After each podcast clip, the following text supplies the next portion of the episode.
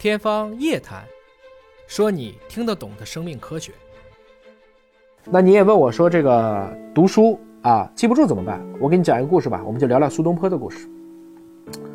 苏东坡其实是一个非常喜欢读书的人，他怎么说读书呢？就你应该知道有一句话叫“好读书，不求甚解”。什么叫好读书不求甚解呢？就是在于他觉得啊，我们每次读一本书，并不是说把每个书都要通读一遍，有的时候读一本书你就能记住一个点就行了。然后同时要同一个时间内看大量的书，我确实是这么看书的。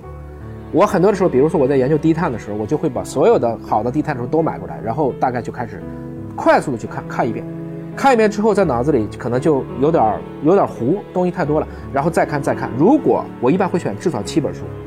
我们知道艾宾浩斯记忆遗忘曲线，对一个知识短期内如果同时你会来来回回见七遍，你就会形成一个常识记忆。